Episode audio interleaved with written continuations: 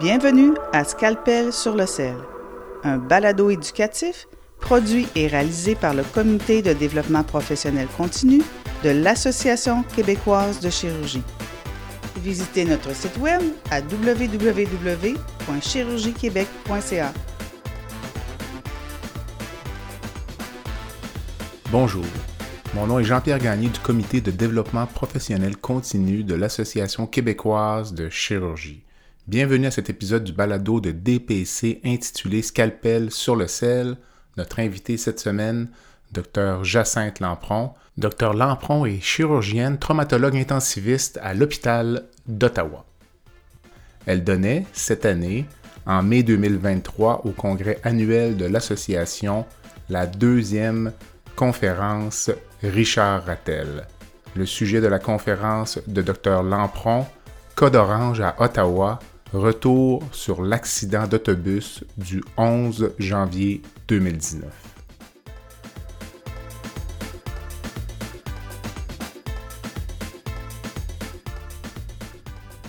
Sans euh, attendre plus longtemps, j'ai introduit Dr Olivier Mayou du comité, qui est chirurgien à Bécomo, qui va donc introduire notre deuxième conférencière, Richard Rappel. Olivier.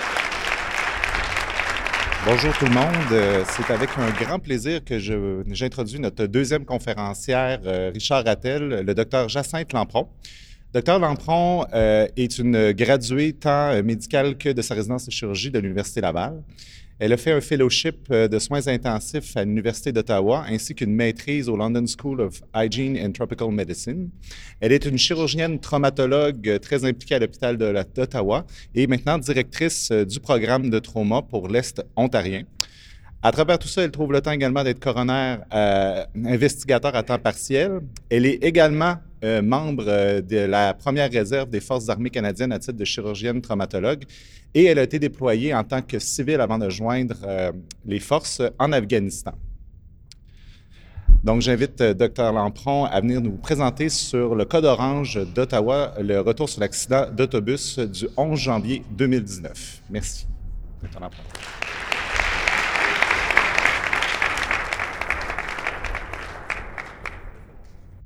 Bonjour. Le 11 janvier 2019, c'est un vendredi. Il faisait vraiment, vraiment froid, comme moins 30 les jours du mois de janvier. J'avais réussi à finir la clinique à l'hôpital pas trop tard. OK, parfait. Je vais pouvoir préparer mon souper d'anniversaire. Ça va être une bonne soirée. Je suis partie de l'hôpital à peu près vers 4 heures. En loto, j'écoute les nouvelles. Ah, un accident d'autobus. la personne de garde va sûrement être occupée. La fin de semaine commence de bonne heure. J'arrive dans le stationnement de la garderie pour venir chercher ma petite fille. Je reçois un appel de l'hôpital. We need you now. Alors, mon nom, c'est Jacinthe Lampron. Je vais vous parler euh, des événements de la collision de l'autobus euh, qui est arrivée en 2019, qui a créé un code orange à l'hôpital. Donc, j'ai pas de conflit d'intérêt financier. Par contre, euh, comme Dr. Mayou a dit, j'ai été déployée à l'hôpital de Canara en 2007-2008 où à cet hôpital, il y avait un code orange ou un mass casualty à peu près à chaque semaine. Et ça donne un petit peu une expérience pour ce genre d'événement. On avait eu un petit peu de préparation à l'automne, euh, le 21 septembre 2018, encore un vendredi après-midi, mais cette fois-ci, il faisait 30 degrés. Il y a eu une tornade dans la vallée euh, de l'Ottawa qui s'est aussi euh, répandue là, sur euh, Gatineau. Et puis, ça avait fait pas mal de dommages, pas mal de destruction. On a reçu trois patients pardon, quatre patients qui sont arrivés en une heure. Il y avait une panne d'électricité généralisée, incluant à l'hôpital. évidemment, il y a des génératrices, mais je ne sais pas si vous êtes déjà questionné qu'est-ce qui est sur la génératrice à l'hôpital. Il y a seulement les plugs qui sont rouges vous regarderez à votre hôpital, il n'y en a pas tant que ça. C'est quand même limité. Le CT scan fonctionnait, mais il n'y avait pas la ventilation pour le CT scan. Donc, il y avait la surchauffe euh, du, de la tomodensitométrie. On pouvait seulement voir des images une fois à l'heure, à la demi-heure. Fait que c'est pas vraiment pratique quand on a plusieurs patients de trauma qui se présentent. Il y avait seulement un ascenseur qui fonctionnait et dans la salle d'opération, le beau flot laminaire qui euh, nous protège des infections et toutes ces choses euh, était absent. Il n'y avait aucune ventilation dans la salle d'opération. Il faisait 30 degrés. C'est bon pour les patients trauma parce qu'on dit toujours de réchauffer la salle et il faisait assez chaud. Donc, ça a été un petit peu un wake-up call pour l'équipe de trauma, pour l'hôpital, dire, oh, OK, ces choses-là, ça arrive. On a eu des petits problèmes. Il faudrait les adresser à un moment donné. On était chanceux, l'hôpital était dans le vent de on va améliorer les choses. On a réussi à avoir un exercice euh, de pratique le 16 novembre. C'était à grand déploiement. On avait plusieurs patients. Le scénario, c'était 23 patients à trauma pénétrant qui se présentaient à l'hôpital à l'intérieur d'une heure. On avait des patients maquillés, on avait des patients juste papier, mais on a mobilisé quand même toutes les civières. Euh, pour la première fois, on avait l'implication de la salle d'opération dans le scénario, donc on continuait le flow juste pour voir comment ça se passerait à ce niveau. On avait la collaboration des militaires qui a grandement facilité euh, la, la, production de cet exercice, puis aussi nous donnait des rétroactions, ça a été très utile. Les choses qu'on a appris durant cet exercice étaient euh, qu'il faut vraiment convaincre l'administration de l'importance de ces exercices et de la valeur. On a eu un petit peu de misère avec l'identification des patients. On s'est rendu compte que quand ça arrivait vite, des petits bracelets, des petits numéros, des John Doe, c'était difficile. Donc, il faudrait améliorer ce point-là. Puis, on s'est aussi aperçu que peut-être qu'à la salle d'opération, on n'aurait pas suffisamment d'équipement si tous ces patients arrivaient en même temps. Donc, le 11 janvier, la grande soirée. C'était encore un vendredi, il faisait moins 30 il y a un autobus de ville qui a foncé dans un abribus. Euh, vous pouvez voir, c'est un autobus à deux étages et l'impact a été euh, le plus euh, au deuxième étage. Donc, les patients du premier étage ont eu un, un, arrêt violent, mais les deuxièmes étages ont eu un choc avec l'abribus. C'est arrivé à la station Westboro, qui se trouve tout près de l'hôpital civique, trois kilomètres à côté. Il y avait 95 patients, passagers, pardon, ils n'étaient pas patients, dans l'autobus. C'était tous des gens du centre-ville. Ils s'en retournaient chez eux à, peu près 20 minutes du centre-ville. Sur la scène, tout le monde a été déployé, les euh, paramédics primaires, avancés et de soins critiques. Il y a eu trois décès au total et en tout 23 blessés graves. Je vais vous donner un peu plus de détails comment les événements se sont passés à l'hôpital. Donc, petite carte d'Ottawa, vous voyez la station Westboro, vous voyez l'hôpital civique qui est le centre de trauma. Fait que ça pouvait pas être un meilleur setup. 3,5 km entre les deux. Fait que la distance n'était certainement pas un facteur. L'autobus, il circule dans un, corridor réservé. Fait que c'est comme une enclave qu'il y a dans la route. C'est, c'est pas un tunnel, puisqu'il n'y a, pas de toit, mais c'est pas au niveau de la route. Donc, y a un petit peu de difficulté pour avoir accès. Il faut vraiment aller dans cet endroit pour euh, avoir un véhicule motorisé. Et euh, aussi, les patients, vu qu'ils étaient au deuxième étage, ça prenait les échelles, vous pouvez voir les, pompiers qui essaient de sortir des gens. Donc, dans l'hôpital, Là, j'ai rappelé tous mes amis qui devaient venir à mon souper d'anniversaire. On va faire un party à l'hôpital ce soir. Fait que tout le monde était libre, ça a bien à donner. Fait qu'on a, on a préparé des, des euh, salles de réanimation. Le col orange a été lancé et c'était une journée normale à l'hôpital où il y avait un taux d'occupation de 105% Donc, euh, l'administration a activé le, les processus du code orange, ce qui fait que je ne sais pas exactement qu'est-ce qui se passe derrière les murs, mais les lits se sont vidés. C'est comme magique. Les, les, patients qui attendent depuis longtemps pour un soin de longue durée, ils ont toute une place en même temps. Donc, c'est parfait parce que ça nous donne de l'espace. On a besoin de beaucoup d'espace quand ça arrive. Et là, on a fait un peu une mise en scène. Il y avait le chef de l'urgence euh, qui était euh, avec moi. Et puis, on a essayé un peu de faire un plan de comment ça allait se passer. Lui allait gérer l'hôpital en général avec toutes les autres choses qui arrivent dans l'hôpital. Puis moi, j'allais gérer vraiment ce qui était relié au trauma. Parce que l'hôpital civique, pour ceux qui le savent, est aussi le centre de vasculaire, le centre de neurologie avec les strokes euh, et le centre de trauma. Donc, ces choses-là, évidemment, continuaient d'arriver pendant la soirée. Donc, on avait mis en place plusieurs équipes de trauma, incluant un trauma team leader. On avait la chance d'avoir plusieurs résidents, une à deux infirmiers, infirmières dans chaque salle de réanimation. Le premier patient est arrivé à 16h40. La collision était à 15h50. C'est à 3 km. Ce n'est pas la distance qui fait la différence. Donc, s'il y a quelque chose qui arrive chez vous, peu importe si c'est à côté, il y a du temps pour se préparer. Pas beaucoup de temps, mais quand même du temps. Quand les patients ont commencé à arriver, euh, c'était compliqué parce que personne n'avait un nom, tout le monde était jeune, tout le monde avait des blessures qui étaient similaires. Les, blessures étaient surtout des blessures aux membres inférieurs, euh, orthopédiques et vasculaires. Il y avait d'autres petites choses, fracture de côte, fracture de poignet, mais les blessures majeures étaient surtout aux membres inférieurs. C'était aussi très difficile de suivre les patients parce que personne n'avait un nom, tout le monde avait un nom avec des numéros et des lettres.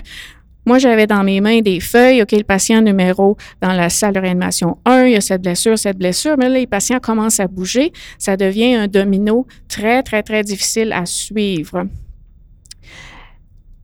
Évidemment, il ne faut pas perdre des patients. Euh, à ce moment-là, notre hôpital était en documentation hybride, moitié papier, moitié électronique. Donc, on s'en sauvait avec du papier, ça va vraiment mieux et ça va plus vite on s'est vite rendu compte qu'il y avait un grand manque de connaissances à plusieurs niveaux. Il n'y avait pas beaucoup de personnes qui avaient de l'expérience pour gérer beaucoup de patients qui arrivaient en même temps. Donc, les mass casualties, on ne sait jamais quand ça arrive, mais on sait que ça va arriver. Ça fait 10 ans, 15 ans que je suis à l'hôpital d'Ottawa. On a à peu près une par année à différents niveau. On a eu un autobus avec un train de via rail, on a eu euh, la fusillade au Parlement. Euh, docteur euh, Clément Tantôt a présenté l'explosion à Ottawa. Il y a toujours un petit quelque chose à différentes échelles. on sait que ça va arriver, donc il faut se préparer. Avec tous ces, ces patients qui avaient des blessures similaires, il y avait aussi besoin de salles d'opération. Euh, donc, ça prend des anesthésistes, ça prend des infirmières et ça prend de l'équipement. Euh, dans, chaque hôpital, il y a une espèce de liste à grand déploiement ou un fan-out. Je ne sais pas, dans votre hôpital, mon hôpital n'était pas tellement utile la façon qu'il était fait. Elle n'a pas été utilisée même si on avait un code orange. Tout le monde réussissait à, se texter et à s'envoyer un message. Et puis, c'est comme ça que les gens ont été rejoints sur place. Donc, il y a définitivement place à amélioration, réviser ce processus euh, au niveau de mon hôpital. Mon rôle pendant cette soirée était vraiment le trauma team leader en charge. Donc, j'ai pas pris soin d'un patient en particulier. Je m'occupais de gérer les ressources. Euh, l'information disponible pour faire la gestion et les décisions est quand même assez minimale. Il y a toutes sortes d'informations qui arrivent, qui sont vraies, qui sont pas vraies, qui changent. Donc, il faut vraiment prendre ce qui est présent et ce qui est réel et essayer de faire son mieux pour diriger avec ça. Donc, euh, chaque salle de réanimation devait comme venir me consulter pour décider les rayons X, le CT scan, euh, les transfusions sanguines et la salle d'opération. Parce qu'ils ne pouvaient pas partir de chacun de leur côté, il fallait coordonner un petit peu les efforts. Pendant la soirée, on a utilisé à peu près 160 unités de sang. Une question que vous pouvez vous demander, c'est il y a combien d'unités de sang dans votre hôpital? Puis, dépendamment du nombre que vous avez, vous allez jouer plus ou moins longtemps à trauma. Il n'y a pas 160 unités de sang dans mon hôpital. Il y a à peu près 50 unités de sang haut, peut-être 30, 40 des euh, A, AB des autres groupes.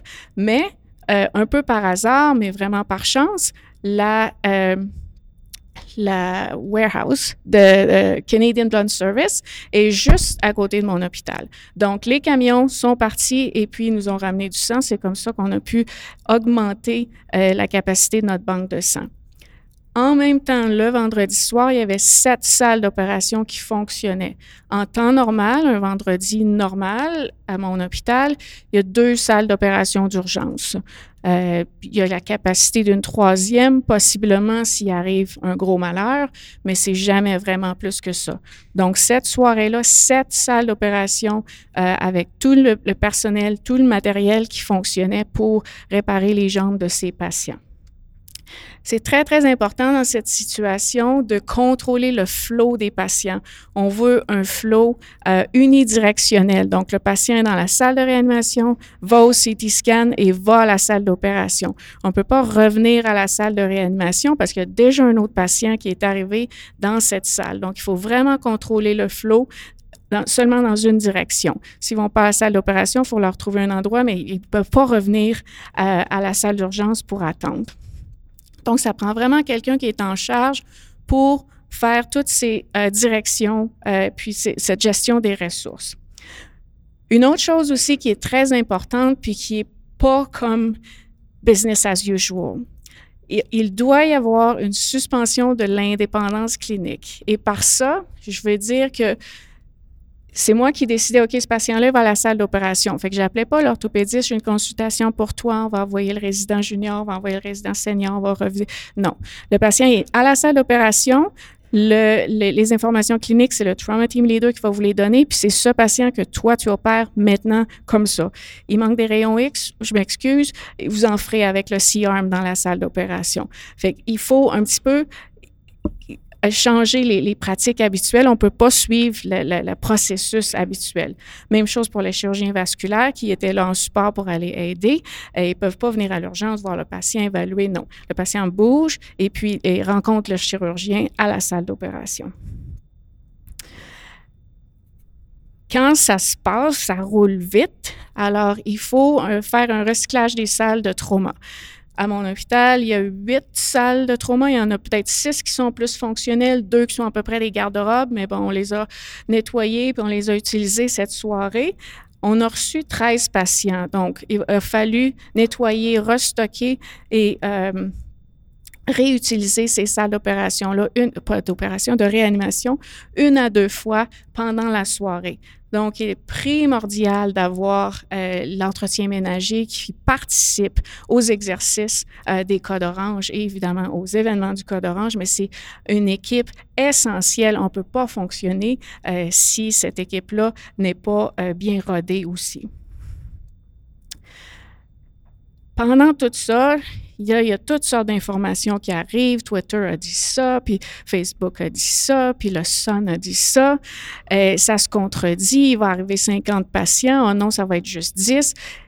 On ne peut pas tellement croire toute cette information-là. Donc, il faut vraiment gérer ce qui arrive, ce qui est vrai. Fait qu'il est arrivé, il est là, on va s'en occuper. Le reste, on verra. Euh, fait que c'est un petit peu moment par moment de se réajuster, comment ça se passe parce qu'on peut pas on peut essayer d'anticiper, mais l'information qu'on reçoit change tellement qu'il faut juste croire ce qui arrive. Donc, à l'urgence, au début, avant que les, patients commencent à arriver, il y avait un anesthésiste, une infirmière, l'infirmière en charge euh, de la salle d'opération, euh, le, le, trauma team leader moi-même et un radiologiste. On s'est fait un petit plan pour dire, c'est moi qui prescris tout, c'est moi qui euh, book tous les cas à la salle d'opération et euh, vous mettez mon nom partout, puis ça va être comme ça. On peut pas avoir la réquisition de ci et de ça. Même chose pour le sang. Euh, ça va être euh, une ordonnance généralisée, si on veut. Même chose pour la banque de sang. Il y avait une personne de la banque de sang qui avait amené des, glacières remplies de sang qui étaient stationnées dans l'urgence. Et puis, quand on avait besoin de sang, il nous donnait le sang. On n'avait pas besoin de transporter. Ça, ça a aussi facilité les, les protocoles de transfusion massive j'ai déjà parlé un petit peu de l'indépendance clinique suspendue. C'est très, très, très important. Et chacun veut faire de son mieux, mais c'est plus un moment où ils doivent recevoir l'information et agir plutôt que commencer à questionner sur tout ce qui se passe. Et évidemment, on garde en tête le damage control. Euh, on ne veut pas faire une chirurgie qui va durer quatre heures. On ne veut pas faire un bypass de tibial, pédieux, cheveux, quelque chose, si ça fonctionne pas, on mettra un shunt et puis on, on doit sortir de la salle d'opération parce qu'il y a quelqu'un d'autre qui attend. Malheureusement, il y a des patients qui sont décédés. Il y en a deux qui sont décédés dans l'urgence. Euh, il faut aussi s'en occuper, avoir un espace réservé et euh, contacter le coroner qui, le coroner va prendre en charge ces, euh, ces patients.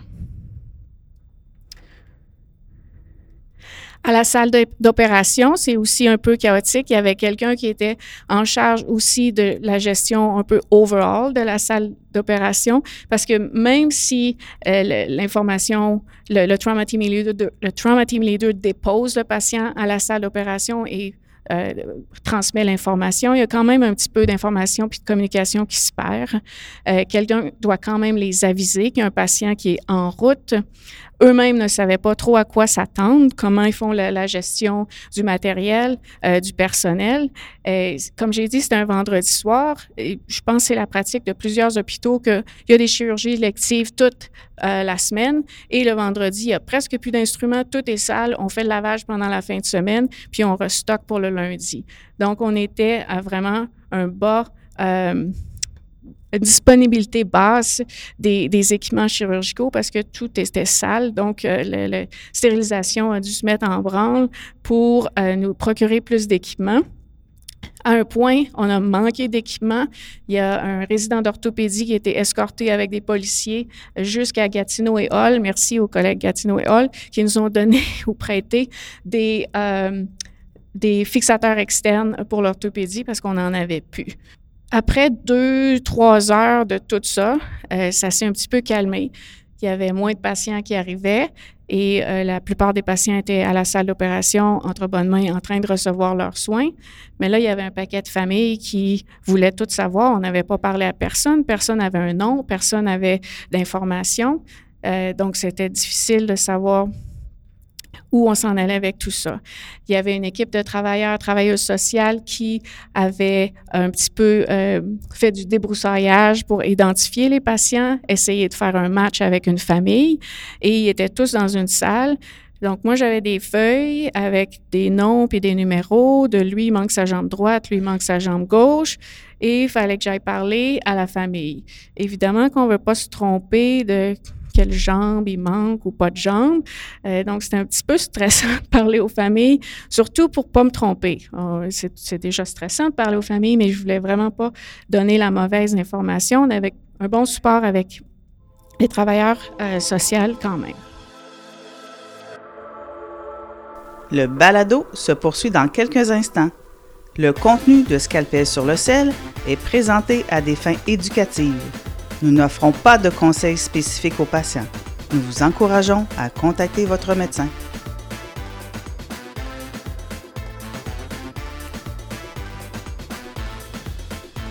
Le 12 septembre 2023, votre comité vous convie à un webinaire sur l'organisation de la pratique. Nous discuterons de planification financière, de facturation et de gestion de la pratique. Nous vous attendons donc en grand nombre le 12 septembre à 19h.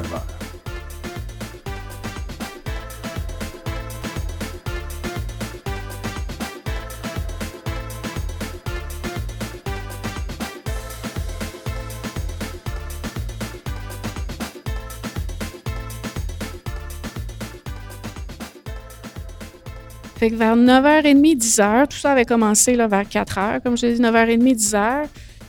Là, c'était, ça s'est calmé. Il n'y avait plus personne qui arrivait.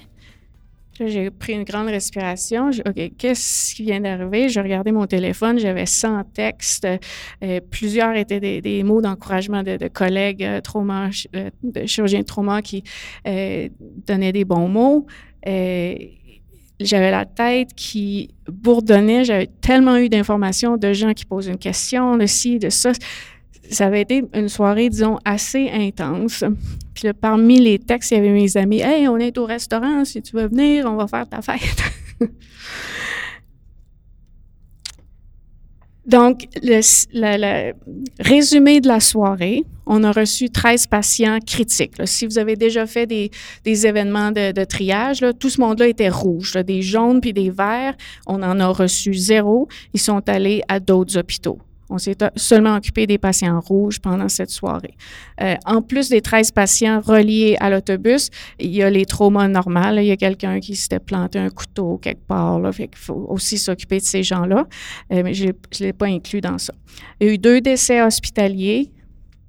Un patient qui est arrivé un petit peu plus tard en soirée, puis parmi les patients, il y en avait trois qui étaient amputés, soit que leur jambe n'est pas arrivée euh, avec eux, ou soit que leur jambe n'était pas attachée à grand-chose. Mais là, c'était pas fini. Le, soir, l'administration disait Ah, bravo, l'hôpital, vous avez fait un bon travail, on a bien fait. Oui, mais c'est pas fini, là. C'est juste la soirée zéro. Le lendemain, samedi matin, c'est moi qui était euh, qui couvrais les patients hospitalisés. J'allais faire les visites, essayer de démêler tout ça, lire la tonne de rapports de radiologie pour essayer de voir si on avait manqué des blessures, euh, faire des, secondary surveys puis des tertiary surveys parce que la veille, on s'était pas mal juste occupé de leurs blessures primaires. Parmi les rapports de radiologie, on a des fois, on ne veut pas toujours pas qu'on veut pas toujours, mais on, lit vite euh, les rapports des, radiographies pulmonaires. Mais là, j'en lis une. Puis là, ça dit euh, guide métallique en place. Je relis guide métallique en place. Je regarde le CT scan, il n'y avait pas d'informations. Je regarde les images. Il y avait un, guide métallique d'une voie centrale qui était resté en place dans la patiente. Euh, alors, il fallait gérer ça aussi. on s'en est rendu compte juste le lendemain. Donc, le code orange affecte des parties de l'hôpital différemment à différents temps. Euh, pour ce qui est des, salles d'opération, il y en a eu beaucoup, beaucoup le premier soir, mais ça continue encore. Dans les cinq, quatre à cinq jours suivants, il y a eu trois à quatre salles d'opération à chaque jour. Ramener les mêmes patients pour faire un débridement, un lavage, changer leur fixateur externe pour un, clou euh, intramédulaire ou des choses comme ça. Donc, ça veut dire qu'on a aussi besoin de tous les instruments. Ils doivent être restérilisés constamment, euh, en plus de tout le bagage de l'hôpital qui continue. Ça a fait un gros, gros bolus de patients à l'unité de trauma. On a été à capacité euh, pendant un mois. L'unité de trauma, c'est où on, a les patients euh, hospitalisés. C'est l'unité euh, à l'hôpital. On avait beaucoup de besoins en travail social, donc eux aussi doivent augmenter leur personnel, beaucoup de besoins support psychologique coordonner les soins avec plusieurs équipes vasculaires, orthopédie et autres. Donc, un code orange, c'est pas juste une soirée. Euh, c'est intense pendant une soirée, mais ça dure beaucoup plus qu'une soirée. Et là, l'autre chose, c'est les médias. Là, tous les médias veulent une entrevue, tous les médias veulent avoir de l'information. La personne responsable de la relation des médias à mon hôpital était très, très euh, facilitatrice. Elle sélectionnait beaucoup les entrevues, puis elle a fait un bon euh, coaching pour euh, qu'on puisse donner les, les entrevues.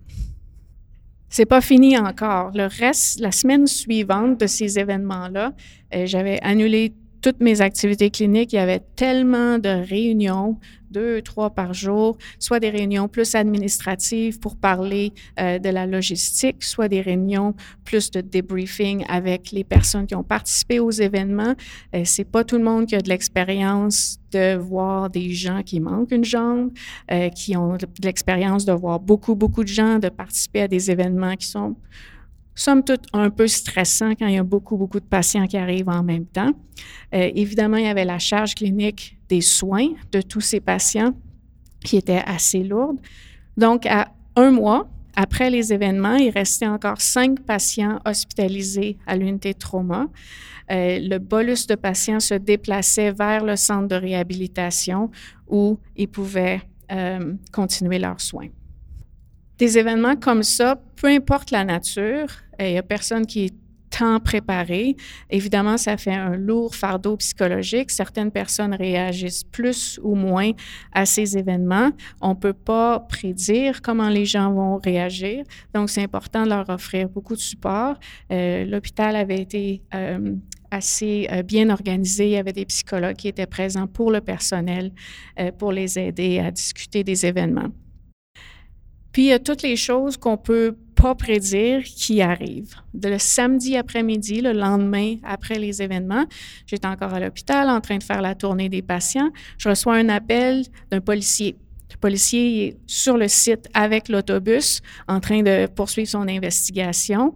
il me dit Hey, on a trouvé une jambe dans l'autobus. On pense que ça appartient à ton patient parce que le coroner il dit que ça appartient, ça appartient pas à un patient décédé. Fait que si c'est un patient vivant, c'est ta jambe à toi. Fait peut-être, ça se peut, il y a des gens qui sont arrivés sans jambe. J'ai apporté là, on va la mettre dans le congélateur en pathologie, puis on réglera ça. Parfait, Roger, c'est fait. Ça n'a pas pris beaucoup de temps. Je reçois un téléphone du pathologiste. On ne peut pas accepter un spécimen qui n'est pas identifié. Là, j'ai écouté Monsieur pathologiste. Je pense je vais vous expliquer un petit mystère de la vie. Puis on va remettre ça à lundi. Il y a vraiment des choses qu'on ne peut pas prédire. Euh, juste sur, on the side, c'est une conversation assez intéressante aussi de dire aux patients on a votre jambe dans le congélateur, qu'est-ce que vous voudriez qu'on fasse avec? On n'a pas cette pratique-là à l'école de médecine. une fois que les événements sont, passés, que les, choses se calment un peu, Là, il y a vraiment un peu une énergie dans l'hôpital. Tout le monde est content, on a fait un bon travail. make trauma Um, great again. Uh, essayez, si ça arrive, uh, de, capitaliser sur les événements pour aller voir la fondation, pour avoir de l'argent, um, d'utiliser ces opportunités pour uh, faire de la recherche, uh, pour l'amélioration de la qualité de l'acte aussi, puis obtenir de la reconnaissance quand même s'il y a un effort de toute l'équipe significatif pour avoir réussi à passer au travers de ces événements. Maintenant, en 2023, Là, j'ai eu un petit peu de misère à faire cette euh, diapositive parce que je, au début, j'avais rien. Je me disais, c'est rien passé, on n'a rien fait. Il y a eu évidemment la pandémie qui a tout ralenti, qui a euh, un peu défait nos plans d'avoir des pratiques de code orange. Et puis, je me suis mis à réfléchir. Bon, quand même, on a fait un peu de restructuration du, euh, du comité de, préparation des, des, événements tragiques, donc pour inclure un peu plus trop l'unité puis l'équipe de trauma qui n'était pas tout à fait présent au début. En juin qui s'en vient, on a un petit exercice, juste un tabletop pour pratiquer un code orange. Euh, c'est un petit début. On travaille sur un protocole pour les, euh, les euh, personnes VIP qui viennent en visite à Ottawa. On est la capitale, donc quand Joe Biden vient parler avec Justin, euh, ça prend un protocole spécial. Chaque dignitaire a vraiment des exigences euh, spécifiques. Euh, évidemment, le président des États-Unis a des exigences beaucoup plus grandes que certains autres dignitaires, mais euh, évidemment, il faut s'y conformer. On travaille aussi sur un protocole de mesures de protection pour sécuriser l'hôpital. Donc, quand il y a eu la fusillade au Parlement, il y avait toute une un quadrilatère au centre-ville, incluant l'hôpital qui avait été shut down, qui il y avait pas de, d'activités euh, in and out dans ce quadrilatère. Donc, pour voir comment on pourrait procéder à recevoir des patients, puis aussi à fonctionner comme hôpital s'il y avait cette chose-là.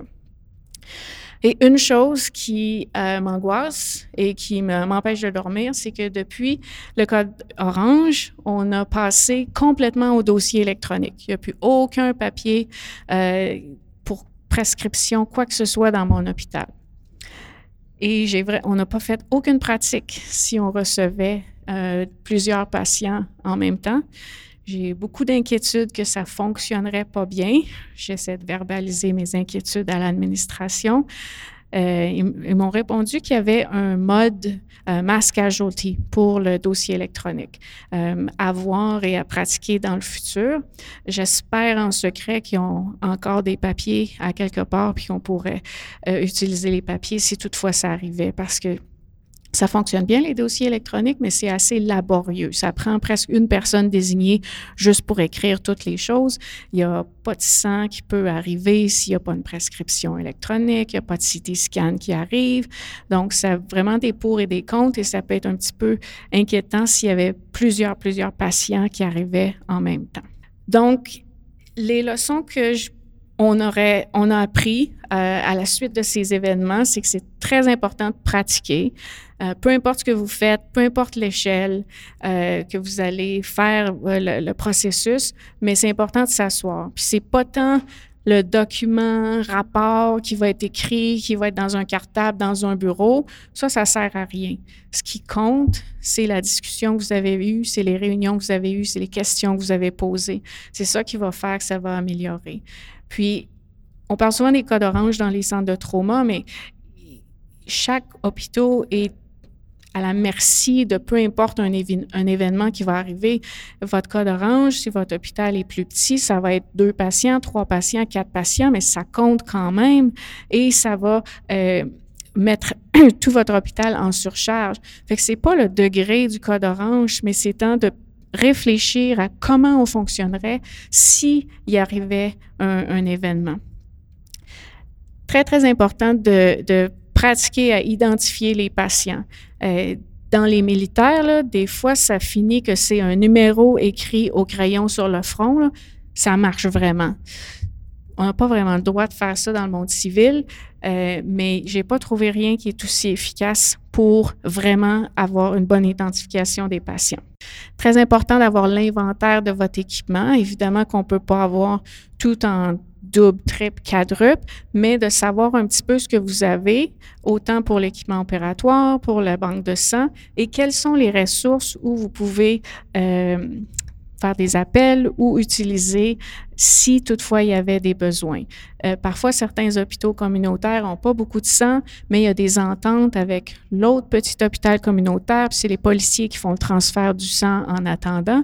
Donc, peu importe qu'est-ce qui est en place chez vous, c'est important de savoir qu'est-ce qu'il y a et euh, de les utiliser si vous avez besoin les debriefings, c'est très, très important. Les debriefings hot, un peu juste après les événements pour voir comment on se sent, puis les debriefings qu'on dit plus cold pour voir le système, comment ça s'est passé, euh, comment les gens se sentent, comment on peut s'améliorer pour le futur. Les cas d'orange, ça dure longtemps. C'est pas juste une soirée. Il y a des événements, il y a des répercussions pour un bon moment après. Quand c'est les événements, des fois, il faut penser à des solutions qui sont assez inhabituelles, mais si ça fait du bon sens, ça marche. Puis ça ne sera pas la solution business as usual. Ça va être différent. Il ne faut pas assumer que les gens vont savoir quoi faire. En fait, il y a très peu de gens qui savent quoi faire dans ces situations-là. Si vous, vous avez assister à des présentations, si vous avez, vous êtes déjà posé des questions, mais vous êtes probablement déjà euh, plus en mesure euh, d'avoir des idées, puis d'avoir une idée du fonctionnement, puis de prendre un certain leadership pour ces événements-là. Et aussi, il ne faut pas se gêner de poser des questions difficiles aux administrateurs, euh, dans le sens que qu'est-ce qu'on fait s'il en arrive plus? Cette question est passée dans ma tête la, soirée des événements parce que je vous ai dit, on avait sept salles d'opération. On aurait peut-être pu en faire huit, peut-être neuf, mais plus que ça, là, ça commençait à être vraiment, vraiment serré. Là, on fait quoi? On appelle des chirurgiens d'un autre hôpital, on se met à transférer nous-mêmes des patients. J'ai pas vraiment la réponse. Euh, probablement qu'un autre événement aurait une autre situation puis aurait besoin d'une autre solution. Donc, c'est pas nécessaire de trouver une solution à chaque événement, mais au moins d'avoir des idées de qu'est-ce qui pourrait arriver, qu'est-ce qu'on pourrait faire. Donc, chaque événement sera différent. Je vous ai parlé de la tornade, je vous ai parlé de la fusillade. Donc, il y a des besoins différents, il y a des charges émotionnelles différentes. Il euh, faut juste imaginer comment on pourrait gérer une situation à plusieurs blessés qui arrivent en même temps. C'est une surprise, on peut jamais les prévoir, quoique le vendredi soir, ça a l'air un bon soir pour ces événements-là pour arriver, mais euh, il faut essayer de prévoir. Faites des pratiques, que ce soit juste des petits papiers, que ce soit juste des discussions, que ce soit à grand déploiement, faites des pratiques. Ça va générer beaucoup d'informations, puis ça va vous aider si toutefois vous avez à faire face à ces événements. Il n'y a jamais de temps, il n'y a jamais de ressources, c'est jamais un bon moment. Moi, je vous dis, just do it. C'est tout.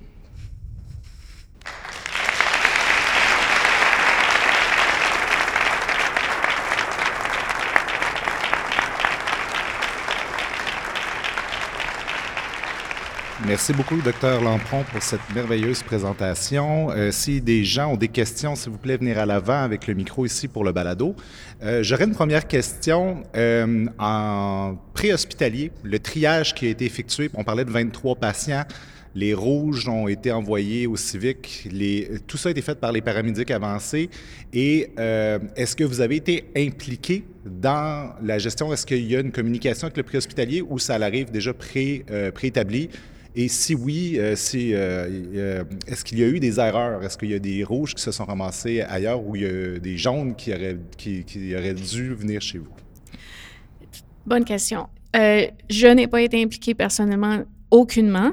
Tout le triage se faisait à la scène par les paramédics. Ils ont fait un excellent travail parce qu'il y a seulement un patient qui était probablement jaune au moment où il était trié, qui est devenu rouge dans la soirée, qui est transféré chez nous. Tous les autres ont été appropriés. On n'a reçu aucun patient vert, ont été envoyés à un autre hôpital. Donc, c'est eux qui ont vraiment pris en charge, dépendamment des événements. Quand je vous ai parlé qu'il y avait eu en 2013 euh, l'autobus et le train via rail, il y avait un médecin d'urgence qui était allé à la scène et qui avait aidé au triage. Euh, cet événement-là était, tout le monde était prêt, on attendait. C'était une drôle de journée. Puis finalement, on n'a reçu aucun patient. Il y avait soit des patients décédés, ou quelques patients verts qui sont allés par protocole à un autre hôpital. Donc, chaque événement est, assez particulier et euh, j'ai vu qu'il y avait euh, le, médecin d'urgence qui était allé à cette scène-là. Quand on a eu la fusillade au Parlement, euh, il y avait une question de sécurité, donc c'était un triage qui était complètement différent. Il n'y avait pas tant de blessés. Il y avait eu le corporal Serio qui est venu, puis il y avait eu un un agent de sécurité du Parlement aussi qui avait été blessé. C'était ceux qu'on a reçus. Parmi les blessés rouges, euh, encore là, les blessés verts, on les voit jamais au centre de trauma quand il y a des gros événements. Alors, Jacinthe, très belle présentation et euh, un travail incroyable. Euh, pour pratiquer les codes orange, les codes orange, c'est quelle fréquence pratiquez-vous à, votre hôpital? Et est-ce que vous avez pratiqué avec euh, la ville d'Ottawa et tous les agents préhospitaliers? Euh, moi, j'aimerais qu'on le fasse à chaque année. Dans les recommandations euh, suggérées pour un centre de trauma niveau 1, c'est à chaque année. On l'a pas fait à chaque année. On, semble faire une, une, alternance entre un code gris, qui est la panne d'électricité, qui semble arriver assez souvent, et le code orange. Donc, euh, une année un, une année l'autre. On a fait... Euh, une fois ou deux, je dirais, sur dix ans, à grand, grand déploiement avec la ville, avec les euh, pompiers, avec les policiers. Entre autres, il y a eu un grand événement quand le train léger a ouvert. Euh, il y avait eu une simulation avec tous les intervenants, même incluant les coronaires qui étaient présents, euh, pour s'il y avait quelqu'un qui, sautait devant le train, comment gérer la scène, comment gérer le train, parce que c'est un train électrique, il faut qu'il arrête le train, ça prend beaucoup de pour que l'électricité, pour la sécurité, et aussi comment repartir le train, parce qu'on ne peut pas avoir le train arrêté pour une demi-journée. Donc, on avait euh, fait ça au début, il y a peut-être 4-5 ans. Fait qu'au niveau de la ville, c'est ce qu'on avait fait. Il n'y a pas rien de prévu euh, pour l'instant. Mon souhait, c'est toujours d'en avoir plus, mais il faut toujours pousser parce que c'est il y a beaucoup de priorités qui, euh, qui sont en compétition avec ce genre d'événement. Mais je dirais qu'à chaque fois qu'il se passe un petit événement, ça, les réveille un peu et puis euh, ça, remet un petit peu en place l'importance de, ces choses-là. Donc, s'il n'y a pas d'autres questions, je vous remercie euh, infiniment encore d'avoir euh, accepté de présenter, d'être notre deuxième conférencière, Richard Rattel. nous allons procéder à la remise de la plaque pour honorer cet événement. Et merci encore d'être là.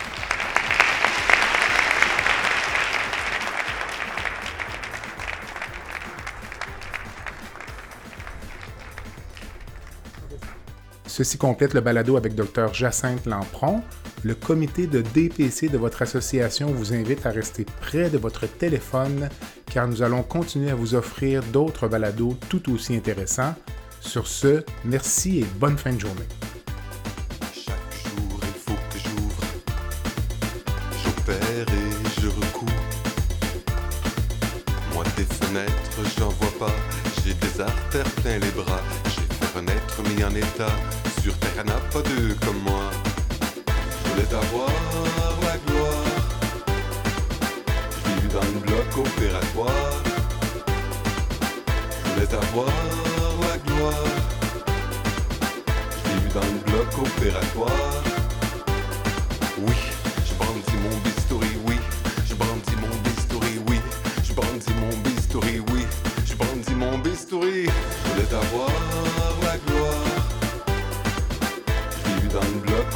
Je voulais avoir la gloire? Je l'ai dans le bloc opératoire.